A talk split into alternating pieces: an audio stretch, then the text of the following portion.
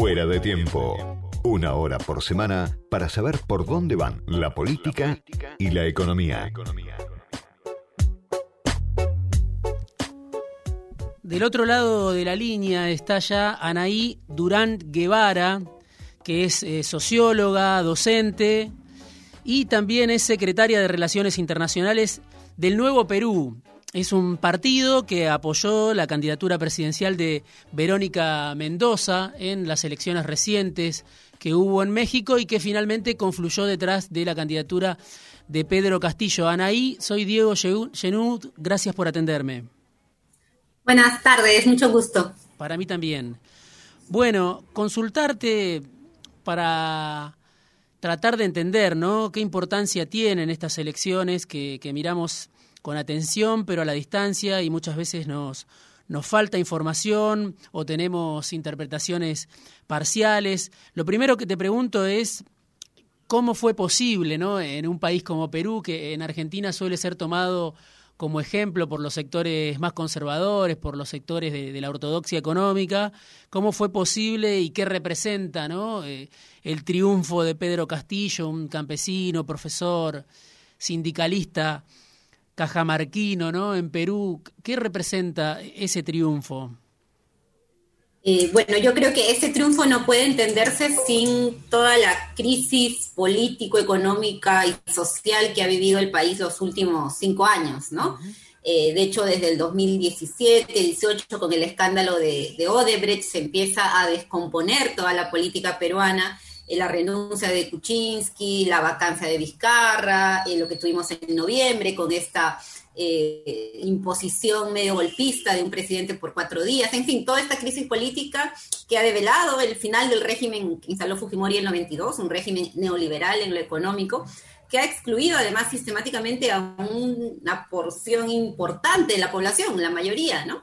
Entonces creo que este triunfo expresa ese rechazo a la clase política, a un modelo económico que nos ha llevado, como decía, a una crisis muy fuerte que se agudizó con la pandemia además, pero también sobre todo creo la expectativa y la demanda de cambios, ¿no? De cambios muy profundos que está reclamando, como decía, un sector mayoritario de la sociedad peruana y que ha sido sistemáticamente excluido por las élites, sobre todo limeñas, ¿no? Entonces creo que ese es el voto que se ha expresado y lo que está expresando también la posibilidad de un gobierno popular, digamos, que, encabezaría Pedro Castillo. Sí, vos decís, claro, eh, en Lima estaba la base históricamente, pero en esta elección de los sectores que eh, vinieron gobernando, ¿no? Durante las últimas tres décadas a través de distintos presidentes, pero con, con ideas similares.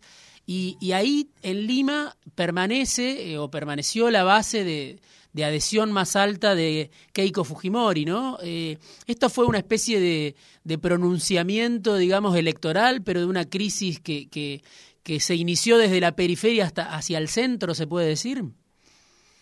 Sí, y tiene también que ver con el modelo de crecimiento económico que ha tenido el país, crecimiento macroeconómico, mejor dicho, ¿no? Muy vinculado a una economía eminentemente extractiva y reprimarizadora, ¿no? Que extrae recursos especialmente de las zonas andinas, ¿no? En las zonas mineras, de la Amazonía, y que no revierte para nada en esas zonas, ¿no? Cajamarca, la, la zona de la que es el presidente Castillo, es la zona que produce más oro en la región y sin embargo es la región más pobre, la segunda región más pobre del Perú, ¿no? Entonces, esta sensación de expoliación, que ya no es solo una sensación, es una realidad de empobrecimiento, eh, yo creo que ha sido clave para eh, esta demanda de cambios del modelo, ¿no? Y claro, en Lima y las ciudades de la costa que se han beneficiado de este crecimiento macroeconómico vía el sector servicios, vía cierta ampliación del consumo, pues sí siente que tiene más que perder, y más aún con toda la contracampaña que recibió Castillo de comunismo, chavismo, etcétera, ¿no? Sí.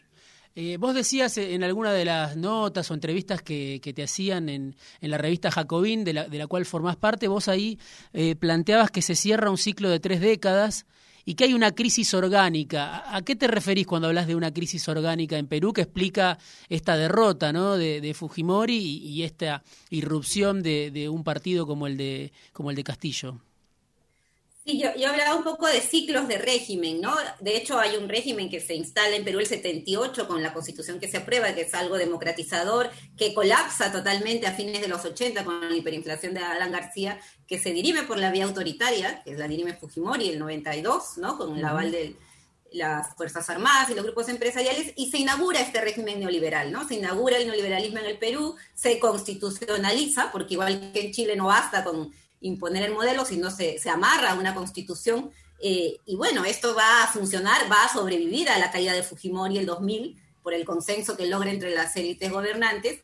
Y eso es lo que se va deteriorando, ¿no? Se va deteriorando con la corrupción, se va deteriorando además porque es favorable, como decía, solo unas minorías, y finalmente termina de colapsar, y hablaba de esta crisis orgánica que sufre eh, el modelo, donde todas las instituciones colapsan, ¿no? Se cierra el Congreso en el 2019, lo tiene que cerrar Vizcarra, el Poder Judicial entra en una reorganización tremenda con unos audios que filtraban toda la corrupción que estaba ahí envuelta, se cae la institución presidencial, que era lo único que quedaba en pie en noviembre del año pasado. En fin, ¿no?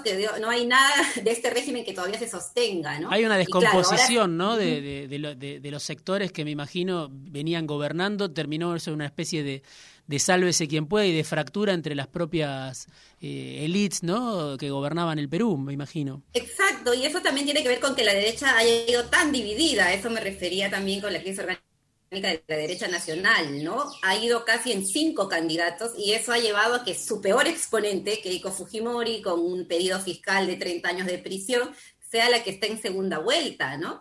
Yo creo que cualquier otra candidata quizá hubieran, o candidato hubieran tenido mejores oportunidades, pero va dividida en casi cinco candidaturas de Soto, López Aliaga, George Forsyth, en fin, y es ella la que pasa por muy poquito a, la segunda vuelta, ¿no? Sí, y en un resultado tan ajustado, también te, te, leía y te escuchaba, ¿en qué medida es posible para, para un eventual gobierno de, de Castillo eh, iniciar un rumbo distinto? Vos decías lo van a tratar de desestabilizar o de cooptar, digo, porque claro, es una, una mayoría muy, muy ajustada la que, la que logra, ¿no? Pero mira, ni tanto. Eh, Keiko Fujimori le gana, eh, que pierde con Pedro Pablo Kuczynski y Kuczynski le gana por 40 mil votos. Pedro Castillo le está ganando casi por 50 mil, ¿no? O sea, no es tanto lo, ajustado de la votación, es quién es el adversario, ¿no? Obviamente con Kuczynski las élites no tenían que temer, en fin, era finalmente un lío de blancos, como decimos acá. En cambio, ahora no, pues ahora el adversario es, el rondero, campesino, maestro rural, toda la encarnación de los peligros para la élite. Y ahí está el pleito. O sea, yo quisiera primero que lo terminen de proclamar, que es lo que estamos reclamando aquí, ¿no? Porque el fujimorismo ha empezado, o sea, ya no es solo que le van a desestabilizar el gobierno, es que no lo dejan ser gobierno. Y eso sí creo que es algo que tenemos que alertar. Sí, sí. Eh, vos eh, planteabas que, claro, son ideas muchas veces las que se fueron alternando a través de distintos presidentes y, distintos gobiernos de una cierta ortodoxia, una cierta tecnocracia, este, obviamente que fue tomada como modelo desde Estados Unidos, pero desde otros países de América Latina. Hay ahí un, un, un puente ¿no? que une a Colombia con Chile, con Perú en las últimas décadas. Y, mi pregunta es, eh, en el modelo económico, ¿no? También en esta idea de si, si empieza una nueva etapa en Perú, eh, ¿cómo, ¿cómo, te imaginás eh, el rumbo económico que pueda, que pueda tomar Castillo? Que leía declaraciones, escuchaba hace unas horas nada más él tratando de decir justamente no, no somos chavistas, no somos comunistas, pero qué modelo económico, eh, porque sabemos también eh, que muchas veces la dificultad es eh, constituir o construir otra manera, ¿no? tanto en lo económico como, como en lo político como en lo cultural, pero, pero en lo económico donde, donde más se siente muchas veces los límites, las restricciones, ¿cuál puede ser el camino de, de Castillo, ¿no? Sí, bueno, tomando en cuenta también el momento económico global, ¿no? Lo que se ha planteado, y creo que de ahí la insistencia de él de, aclarar que no es comunista ni chavista, es pues la campaña que hubo aquí de expropiaciones masivas, ¿no? Se habló de que iba a expropiar los fondos de pensiones, las bodegas del barrio, los puestos de comida, ¿no? En las ciudades fue una, campaña muy fuerte. Y básicamente lo que se está proponiendo ahí, y es parte de lo que trabajamos con el Nuevo Perú también, eh, como parte de la alianza, es un modelo de, diversificación productiva para empezar. O sea, la economía peruana es eminentemente, como decía, extractivista, reprimarizadora, depende de los precios de los minerales en el mercado mundial. Entonces estamos hablando de diversificar la economía, por un lado, y está toda la propuesta de segunda reforma agraria, eh, de recuperación de los recursos, y ahí quizá un poco mirando la, experiencia boliviana con el tema del gas, ¿no? que ha sido algo que ha estado muy presente en la campaña. Y, también de una reforma tributaria, que es otro tema que no les gusta pues aquí a los grupos de poder, ¿no? Perú tiene la presión tributaria más baja de la región, apenas llega al 14%. El promedio regional está en el 20%. Entonces ya con eso te decimos bastante, ¿no? Eh, o el tema de las regalías mineras, el precio del cobre está subiendo, Chile ya puso un impuesto a las sobreganancias y Perú no lo ha hecho nunca. Entonces hay como, eh, se instaló también el modelo de una manera muy desfavorable a los intereses nacionales del Estado peruano y favorable a las, a, las empresas privadas, ¿no? Entonces creo que eso es parte de lo que se quiere hacer. Eh, ahora, muchos de estos cambios están sujetos también al tema constitucional y de ahí que se haya puesto en agenda el cambio de la constitución. Eh, bueno, vos hablabas de, justamente de la crisis de, de la clase política, de gran parte de la clase política, de lo que representó el Lavallato eh, en Perú, bueno, el impacto también de la pandemia, de estas movilizaciones de, del año pasado, de noviembre, ¿cómo dirías que, fue cambiando en los últimos años la sociedad peruana, no? Este, hubo un cambio importante, eh, es la misma división de siempre, eh, ¿cómo podrías contarlo para alguien que no conoce cómo está constituida esa sociedad y cómo cada día va mutando, ¿no?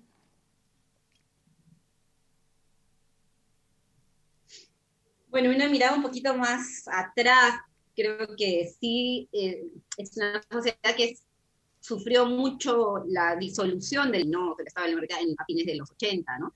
Eh, esa, yo creo que ahí está, una sociedad densamente organizada, con, con distintas organizaciones, se, disolvió, se, fue fracturada, de hecho muchos líderes sociales asesinados, en fin, todo este proceso de violencia creo que fue crucial para cambiar la cara de la sociedad peruana, ¿no? Eh, y, la, y cambiar la densidad organizativa. Yo creo que ahora, eh, y ahí el triunfo también del neoliberalismo en la línea de lograr eh, imponer determinadas formas de relacionamiento, toda esta sociedad de emprendedores, ¿no? Creo que en la sociedad peruana hay todavía una disputa entre todo esta, este discurso del emprendedor, del sal adelante con tu propio esfuerzo, este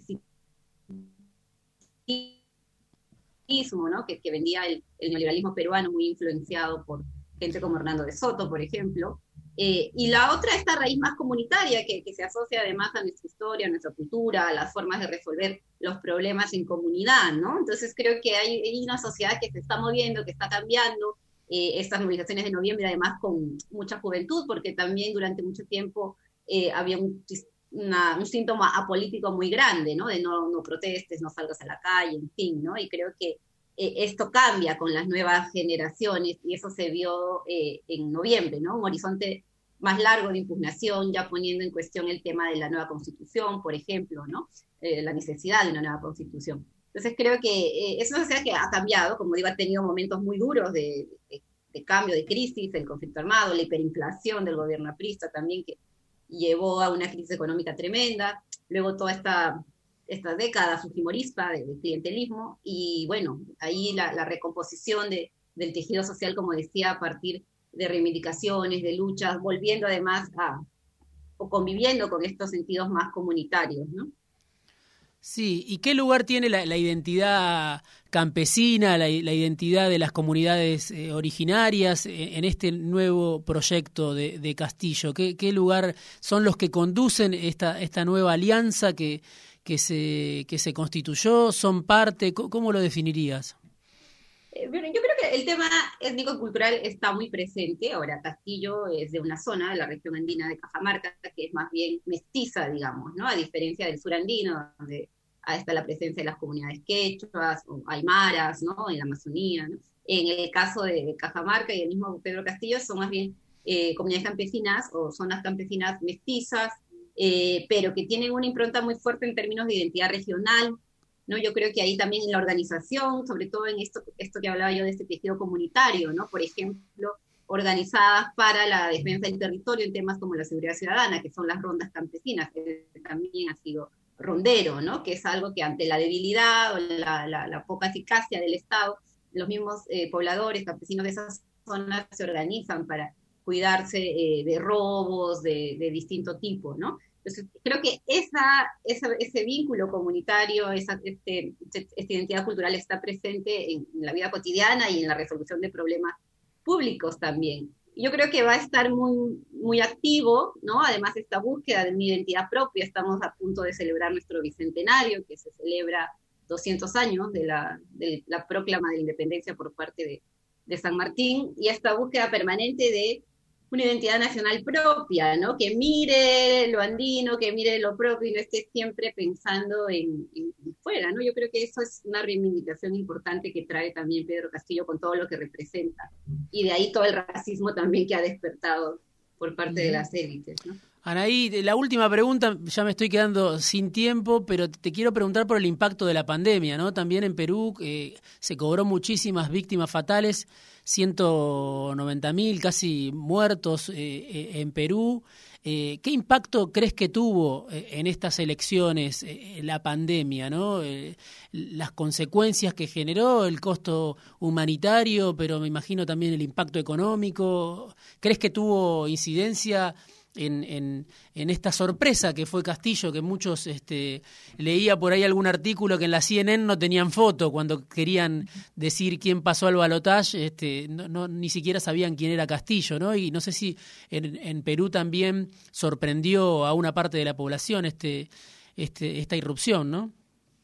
Sí, yo creo que este, estos resultados tampoco se entienden sin el impacto de la pandemia, ¿no? Uno de cada 200 peruanos hemos perdido un familiar o alguien muy cercano, es una cifra que nos golpea a todos, ¿no? Y creo que esto fue decisivo también por la forma en cómo tuvo que responder y que arreglarse la gente, porque la desprotección estatal quedó evidenciada en su máxima expresión, ¿no? O sea, años de superávit, el 2017, crecimiento sostenido del PBI, todos nos preguntábamos dónde se fue, que ni siquiera teníamos respiradores artificiales, ni camas de cuidado intensivo, los hospitales colapsados, en fin yo creo que este fue un golpe muy profundo en lo sanitario, en, la, en lo emocional y en lo económico, porque además una sociedad con 70% de informalidad que era incapaz de cumplir las cuarentenas, ¿no? Y que además estaba permanentemente confrontada con eh, reglamentaciones que no podía cumplir porque no tenía las condiciones materiales y la ayuda del Estado que no llegaba. Y claro, Pedro Castillo en ese contexto va acumulando, va aglutinando ese malestar en los márgenes, digamos, ¿no? Su campaña es eminentemente rural en las provincias, ¿no? Y creo que ese es el voto que lo lleva a la segunda vuelta, un voto que obviamente no vio ni CNN ni, la clase alta limeña, ¿no? Entonces sí creo que es, es muy relevante y no se explica sin el impacto de la pandemia en toda la sociedad peruana que vamos a seguir, creo, procesando los próximos años. Anaí, te agradezco muchísimo, muy interesante la charla. No, gracias. Volvemos a charlar seguramente más adelante, volveremos a charlar era Anaí Durán Guevara, que es socióloga, que es docente de la Facultad de Ciencias Sociales de la Universidad Nacional Mayor de San Marcos, en Lima, y que además es la secretaria de Relaciones Internacionales de uno de los partidos que también llevó candidata a presidente. El partido es Nuevo Perú y la candidata presidencial era Verónica Mendoza. Anaí Durán Guevara charló recién con nosotros desde Lima.